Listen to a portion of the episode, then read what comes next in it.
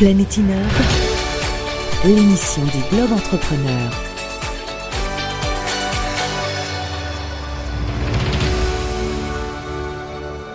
Bonjour et bienvenue dans Planète Innove en direct de Vivatech, ici porte de Versailles à Paris. Et dans cette émission spéciale, nous allons voyager dans le monde entier pour mieux comprendre les particularismes de l'innovation en fonction des zones géographiques du globe et de leur acculturation à cette innovation, justement. Alors pour y voir plus clair sur le sujet, nous voici en compagnie de Justine Vautrin, experte de la zone Europe du Nord chez Business France, et de Lionel Baraban, CEO de Famoco, pépite de la French Tech dans le domaine des terminaux transactionnels sur Android implanté dans trois pays d'Asie, Inde, Singapour, Chine, mais également en Côte d'Ivoire et en Belgique. Grâce à vous deux, nous couvrons donc trois continents aujourd'hui, mais grâce à votre vision élargie, eh bien, c'est du monde entier dont nous allons pouvoir parler. Bonjour à tous les deux, merci pour votre présence dans notre studio ici à Vivatech. Bonjour Justine. Bonjour Bruno. Bonjour Lionel. Bienvenue. Alors nous allons déjà présenter les, particularismes de vos, zones de prédilection respectives qui attirent les, startups qui, souhaitent s'implanter dans, les régions que vous représentez. Justine Vautrin, vous qui avez l'habitude depuis bientôt deux ans d'accompagner des entreprises françaises souhaitant s'implanter en Suède, en Norvège, au Danemark ou en Finlande, quels sont les attraits de cette zone scandinave élargie avec la Finlande en plus? Alors je pense que les, les euh, c'est pas une zone qui est, on va dire, euh, d'un premier abord, la première zone qui intéresse les entreprises françaises à l'export. Elle la voit déjà quand même très avancée au niveau technologique et du coup peut-être moins ouverte à, avoir une nouvelle technologie. et au contraire, une zone qui fait un peu peur finalement en termes de marché? Elle fait un peu peur. Déjà, elle est pas très grosse, c'est 28 millions d'habitants cumulés. Donc, euh, du coup, quand on vient de la France, on la trouve plutôt petite. Euh, mais aussi en effet euh, déjà quand même tellement avancé euh, qu'on se demande mais qu'est-ce que ma solution pourrait finalement leur apporter? Alors qu'au contraire, ils sont tellement avancés, ils aiment tellement la tech que finalement quand on a une solution qui est très innovante, ou alors qui apporte plus que ce qu'ils ont aujourd'hui, qui leur apporte une certaine efficacité supplémentaire ou, une certaine facilité dans leur quotidien, c'est quand même assez très vite gagné chez eux. Ouais, on pourra, la, ben, on pourra d'autant plus être soutenu quelque part par, euh, par cette expérience et ces expérimentations qui ont déjà lieu dans, dans, ces pays. Voilà, il ne faut pas hésiter aussi à, à, penser euh, partenariat technologique et pourquoi pas à justement apporter euh, toute sa connaissance du marché français qui peut être intéressant aussi pour des Nordiques de se dire ben tiens je m'associe avec une entreprise française qui pourra m'ouvrir le marché français. Et moi en attendant je lui ouvre les portes les portes des Nordiques. Quels sont les sujets, Justine euh, Vautrin, les sujets de prédilection euh, là-bas en Scandinavie? C'est quoi? C'est la fintech? C'est la, techno au sens large? C'est quoi les spécialités? Alors la fintech, clairement. Donc aujourd'hui, euh, la Suède a été quand même le, pays où il y a le plus de, en termes de, ratio de population, de nombre de licornes qui sont sorties après la Silicon Valley. dans ces licornes, il y a quand même deux licornes, Klarna et Settle, qui sont dans les fintech, donc qui sont très avancé. Les paiements euh, dématérialisés sont euh, monnaie courante depuis euh, des années. Les banques en ligne. Sans faire de jeu de mots. Sans faire de jeu de mots. Oui, monnaie courante. Enfin, ah c'est pas grave. Je n'avais pas eu celle-là, mais voilà. Et, et, non, donc du coup, je pense en effet en, termes de, fintech, mais c'est assez naturel. C'est plus, c'est plus, on va dire, dans la culture et comment ils étaient habitués. Après, je pense que tout ce qui est en termes de euh, smart cities, mobilité, ils sont aussi euh, transition énergétique transition énergétique. Euh, les énergies fossiles quasiment amenées à disparaître d'ici à grand maximum 2030. Donc non, vraiment, c'est des marchés dynamiques dans ces secteurs. Très ouverts, donc d'un très bon marché test. bon marché test. Lionel Baraban, déjà avant de parler un petit peu d'Asie, de, tous les pays que vous connaissez bien, c'est quoi Famoco en quelques mots? En quelques mots, Famoco est une solution euh, qui est faite de hardware et de software qui permet de valider tout type de transaction digitale, sachant que pour nous, une transaction digitale, c'est pas forcément du paiement. Quand on est entré ici à Vivatech, on a vérifié un QR code, on a fait une transaction avec les organisateurs de Vivatech qui nous ont laissé entrer euh, dans Vivatech. Quand on prend le métro, on fait une transaction avec la RATP. Quand on paye, on fait une transaction un coupon alimentaire est une transaction, traverser une frontière est une transaction avec quelqu'un qui vous laisse sortir et quelqu'un qui vous laisse entrer. Tout ce qui valide, en fait, tout ce qui vient valider une transaction, euh, c'est considéré comme tel. Voilà, le monde de la transaction, c'est le monde de la sécurité numérique, de la confiance numérique, et c'est l'idée de faire un échange et de pouvoir tracer et de sécuriser cet échange. Et notre savoir-faire, c'est de mutualiser sur un seul petit bout de plastique différents types d'échanges. Parce qu'aujourd'hui, le paiement, il est à l'intérieur d'un process beaucoup plus large. Et donc, on peut très bien imaginer, euh, alors nous, on a évidemment un tropisme, euh, je dirais, pays émergent. Et euh, ce qu'on voit dans la technologie, c'est que ces pays émergents vont en réalité beaucoup plus vite que nous à innover. Et aujourd'hui, le petit bonhomme Under the Mango Tree, il a un terminal qui lui sert de terminal bancaire, qui lui sert de terminal pour enrôler de nouveaux clients, faire ce qu'on appelle du KYC, mais aussi euh, du paiement, euh, distribuer une carte SIM, euh, rendre des services pour des, microcrédits, d'échange d'argent, etc. Donc Famoco est une société qui déploie dans le monde entier des terminaux paiement permettant d'agréger tout type euh, euh, transactionnel. on fait ça pour, les commerçants, pour les agents, pour les petits commerçants et aussi dans le monde du transport, parce qu'on valide aussi des titres de transport dans des bus, dans des tuk-tuk, dans des rickshaws, dans des euh, jeepneys. Donc c'est pour toutes ces raisons que vous vous êtes implanté notamment en Asie, hein, donc en Inde, en Chine, à Singapour. Il y a une émergence vraiment là-bas de, justement de tout le transactionnel, de, toute cette technologie. Moi je crois que on a le modèle a un peu changé, c'est qu'on était dans un modèle où euh, les grandes sociétés, euh, les grands sachants technologiques européens allaient euh, déployer leur technologie dans ces pays-là. Et aujourd'hui, l'innovation, elle est plutôt là-bas. Et je pense que les grands acteurs sont maintenant intéressés à regarder les innovations d'usage de ces pays-là pour ramener ces innovations d'usage dans nos pays développés. il est plus facile aujourd'hui de payer à Nairobi qu'à Paris il est plus facile de transférer de l'argent à Abidjan euh, qu'à New York. Donc si je comprends bien, vous êtes parti là-bas avec Famoco pour d'abord déployer votre innovation, mais aussi trouver un, retentissement, un accueil, euh, un public euh, réceptif finalement aussi en, termes technologiques c'est facile de refaire l'histoire et de dire j'avais une idée en tête. C'était vous auriez pu partir dans la Silicon Valley. Tout ça, c'était un plan. Euh, non, on a déployé, on a développé une solution et il s'est trouvé que très rapidement, nos clients sont venus de ces pays-là. Que très rapidement, on a eu énormément de demandes venant d'Afrique, de tous les pays africains et venant d'Asie, euh, d'Asie du Sud-Est et d'Inde. Et petit à petit, on a compris que notre solution était particulièrement adaptée à ces pays-là et on a créé des clusters autour de nos clients.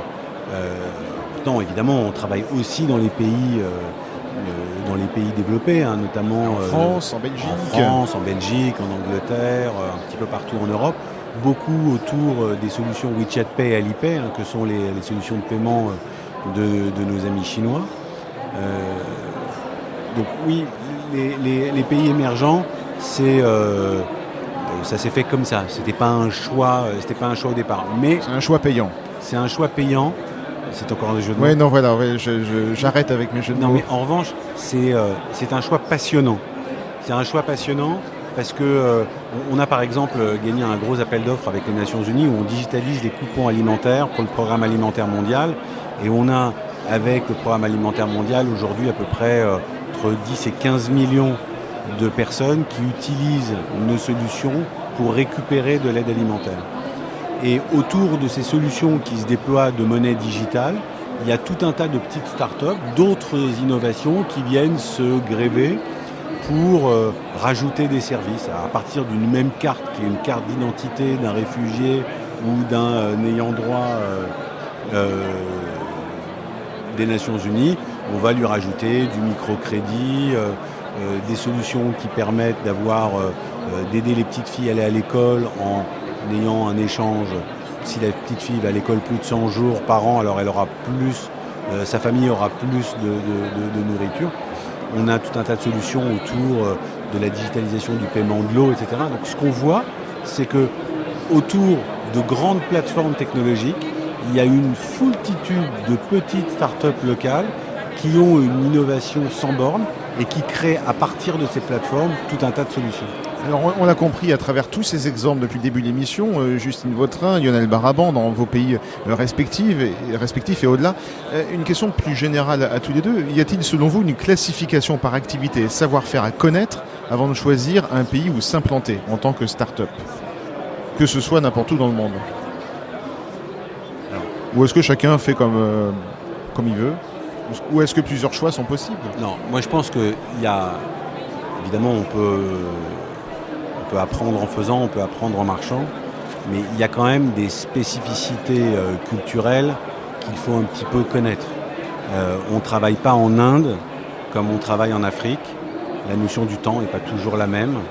Euh, on ne travaille pas en Chine comme on travaille aux États-Unis. La notion du contrat est très différente. par exemple, pour parler de, de, la Chine, que je connais bien, j'ai vécu quelques années en Chine. En Chine, un contrat, c'est juste une photo d'un état euh, de force à un moment T. Mais si euh, l'état, euh, l'équilibre se rompt dans un sens ou dans un autre, ou change dans un sens ou dans un autre, votre partenaire chinois, ils ne sont pas nécessairement engagés par le contrat qu'il a signé. C'est pas qu'il essaye de vous voler, c'est juste pas, c'est juste pas dans sa culture. Donc, avoir quand même une connaissance des cultures, mais c'est ce qui est passionnant quand on va à l'export, en Afrique, avec les différences culturelles des différents pays africains, en Chine, en Inde, en Asie du Sud-Est. C'est très important pour les comprendre parce que sinon, on est très rapidement déçu et on a euh, des niveaux d'attente qui ne sont pas les bons. Juste votre est-ce que vous rejoignez Lionel Baraban dans son expertise Exactement, je pense qu'il faut vraiment euh, connaître les marchés, essayer au moins de, voir et de percevoir ces différences euh, culturelles. Ne serait-ce que là, en effet, on parlait euh, finance. En Europe, on voit en Allemagne, le cash reste encore vraiment important. Et quand on va dans les pays nordiques, on est sur des, des pays à cashless society quasiment, plus de cash. Donc définitivement, suivant la solution qu'on a et qu'on souhaite apporter, il faut quand même connaître un peu les marchés et ce qui aide à la décision pour aller à l'export, euh, de voir là où la solution est la plus pertinente par rapport aux besoins. Alors au début, il y a quelques années, il y avait des, exemples souvent cités en Israël pour euh, la cybersécurité, la Silicon Valley pour la high-tech. J'imagine que tout ça, c'est déjà des clichés. On est au-delà de tout ça maintenant. On est tellement euh, de pays du monde se sont mis à innover. Alors je pense qu'Israël a été connu pour la cybersécurité, mais pour eux, être bon en cybersécurité, pas forcément pour euh, être le pays où on va exporter en cybersécurité. Euh, et euh, justement, il y a peut-être toutes ces différences parfois où on se dit tiens, tel pays va être bon, mais finalement on peut être plus pertinent dans d'autres zones géographiques qu'on peut connaître mal. Et après, je pense qu'il y a beaucoup d'entrepreneurs il n'y a pas à dire, mais l'opportunisme fait quand même aussi et crée parfois des actions qui, quand on a une solution qui peut être aussi euh, intéressante, certains clients peuvent venir à nous et donc du coup se créer des opportunités sur des zones sur lesquelles on n'avait pas pensé être pertinent. Oui, la part de chance fonctionne encore aussi, heureusement, j'imagine. C'est comme partout dans le monde des affaires. Juste un mot sur l'éducation. Est-ce que pour vous, c'est un levier important pour assurer une terre innovante aujourd'hui? Parce qu'on a l'impression qu'il y a des écoles d'ingénieurs, etc., qui se, qui se créent, qui se montent partout, même dans des pays euh, émergents, où on voit en effet, vous le disiez Lionel Baraban, des, eh bien des, comment dire, des, savoir-faire locaux maintenant, euh, comme en Inde, comme en, comme en Chine et dans bien d'autres pays. L'éducation, c'est euh, un, vecteur absolument, c'est un vecteur absolument essentiel. Mais je dirais, il y a quand même deux, euh, il y a deux choses qui sont très différentes. Il y a les utilisateurs d'innovation. Est-ce qu'ils sont tech savvy Est-ce qu'ils ont envie d'essayer? Est-ce que quand on leur met un smartphone dans les mains avec une nouvelle application, ils vont avoir envie d'essayer ou pas? Et il y a est-ce qu'eux-mêmes vont prendre possession de ces innovations et les faire évoluer et en amener d'autres? Je crois que euh, aujourd'hui, c'est un monde tellement nouveau dans tous ces pays-là que euh, tout le monde est ingénieur. La technologie, ce qui a énormément changé sur les dix dernières années, c'est l'accessibilité à la technologie. C'est-à-dire qu'aujourd'hui, pour euh, se mettre à coder, on n'a pas besoin d'avoir fait une école d'ingénieur. Pour commencer à prendre deux applications, et puis il y a les innovations je dirais, qui sont un peu euh, durs. Est-ce que je vais faire un nouvel algorithme d'intelligence artificielle? Et puis, il y a des innovations d'usage.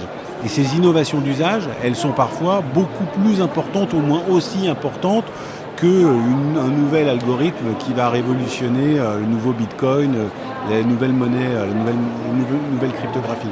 Donc ces innovations d'usage, elles sont à la portée de tous les différents niveaux d'éducation. Et ça, on voit ça arriver absolument partout. En conclusion, on va revenir à vos territoires respectifs, l'Asie et l'Europe du Nord. Comment est-ce que vous voyez l'avenir, euh, Justine Vautrin, au pays des licornes? Comment vous voyez ça? Vous voyez la concurrence aussi du reste du monde qui, arrive malgré tout, qui rattrape un peu les, grands de la classe? Alors euh, la concurrence, euh, clairement, on l'a dit, elle vient d'Asie, elle vient des États-Unis, et je pense que justement la zone nordique essaye de se, de se positionner comme pays fort en Europe pour essayer de créer la troisième puissance mondiale. Euh, entre autres, on parle de 5G, 6G qui arrivent, euh, essayer d'être novateur aussi dans ces, euh, dans, dans, ces futurs challenges qui arrivent. Et, et, je pense que les pays nordiques aussi aujourd'hui se, se, positionnent sur tout ce qui est impact, impact environnemental et impact sociétal. Ils sont persuadés que leur prochaine licorne sera une société qui aura un impact sur l'environnement ou sur la façon d'être, de travailler demain. Et donc ils visent ce qu'ils appellent eux pas les licornes valorisées à un milliard, euh, un milliard de dollars, mais plutôt des licornes qui seront, qui toucheront, qui auront un impact sur un milliard de personnes dans le monde. Le fameux tech for good. Le tech for good, voilà, ouais. Lionel Baraban de votre côté, euh, enfin de votre côté, pas, là, mais de l'autre côté, euh, là-bas en, Asie. moi, je crois que aujourd'hui, tous les pays, les pays émergents, mais y compris les pays européens, sont tous coincés sont tous coincés entre euh, les États-Unis et, comme tu le disais, entre les États-Unis et la Chine. Et il y a un énorme problème qui est euh, la souveraineté des données. On est dans ce monde digital, on crée une quantité de data absolument astronomique et la question est de savoir à qui elle appartient et qui appartient ce que moi j'appelle les traces numériques générées par la digitalisation. Euh, donc la souveraineté des données, c'est un sujet essentiel. Est-ce qu'on devient des colonies digitales américaines ou des colonies digitales chinoises ou est-ce qu'on est souverain avec nos données? Et la France en particulier, je crois, a une carte à jouer euh, dans ce domaine-là parce qu'on on propose nos technologies qui sont à la fois avec la RGPD éthiques, tant que faire se peut, c'est-à-dire, euh, en tout cas, elles ont ça euh, à cœur, et elles proposent de garantir la souveraineté des données, de garantir que Google ne va pas profiler la totalité des usages, la totalité euh, euh, des transactions. C'est une hégémonie et c'est très important, mais quand je dis transaction, quand je dis devenir une colonie digitale, je parle en, en Inde, les Indiens sous mandat britannique, ils avaient le droit de cultiver le coton, mais pas de le tisser. Ils envoyaient le coton en Angleterre, c'était l'Angleterre qui tissait le coton et qui renvoyait le tissu à prix d'or à l'égard de la donnée, on est des Indiens sous mandat britannique. On crée de la data, mais on n'a pas le droit d'analyser. Là, vous annoncez le thème d'une véritable prochaine émission. C'est très intéressant. Merci à tous les deux, en tout cas, euh, pour cette vision transversale de l'innovation à l'échelle du globe. On l'a bien compris, chaque pays possède ses atouts, mais c'est avant tout à chaque entrepreneur d'opérer les bons choix stratégiques pour optimiser le développement de son activité. À très bientôt, Justine Vautrin et Lionel Baraban. Merci beaucoup, Bruno. Merci, Bruno. Merci, merci d'être passé. Bien sûr, vous restez avec nous sur Radio Village Innovation.